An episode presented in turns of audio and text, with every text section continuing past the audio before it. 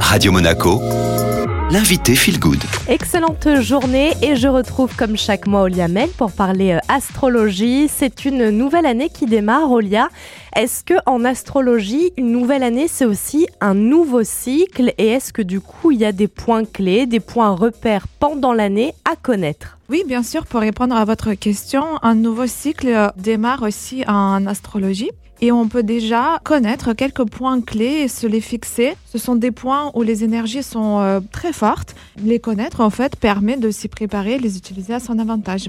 Alors, Olia, euh, c'est quoi la date clé, la, celle qui est la plus proche de nous? Alors, la première journée la plus forte de l'année sera celle de la nouvelle lune en verso. C'est la nouvelle année lunaire. D'ailleurs, c'est cette date qui est prise en compte pour fêter le nouvel an en Chine, par exemple.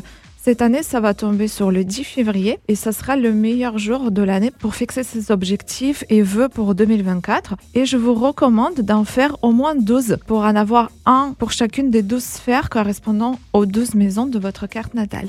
Et pour vous aider à y voir plus clair, on vous a préparé un article hein, sur notre site internet qui vous explique à quoi correspond chacune des 12 maisons. Après le 10 février, Olia, quelles sont les autres dates clés? Ensuite, il y aura quatre autres journées assez importantes qui seront liées plutôt au soleil. Donc, il y a deux journées d'équinoxe et deux journées de solstice. L'équinoxe de printemps, c'est le 20 mars 2024 où le soleil commence à revenir euh, dans notre hémisphère nord et les journées commencent à se rallonger.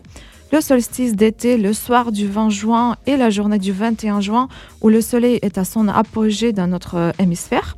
L'équinoxe d'automne, le 22 septembre, à partir de cette date, les nuits deviennent plus longues que les journées et le soleil repart dans l'hémisphère sud. Et enfin, le solstice d'hiver, le 21 décembre, avec la nuit la plus longue de l'année. Olia, pendant euh, ces quatre journées très fortes que vous venez de citer, qu'est-ce qu'il est recommandé de faire? Alors, ce sont les jours où le soleil est au point les plus actifs donc, il faudrait se remémoriser ces objectifs qu'on a fixés en début d'année, les ajuster si besoin, pourquoi pas en rajouter de nouveaux. Et c'est le moment de vous rappeler quelles actions sont bénéfiques pour votre signe de soleil, celles qui vous donnent de l'énergie de vie et finalement de remercier le soleil pour cette lumière et l'énergie qu'il nous offre.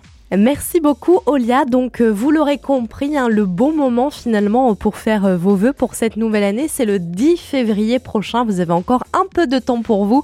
Je vous laisse l'interview en podcast sur toutes les plateformes en tapant Radio Monaco Feel Good et c'est le retour de la musique.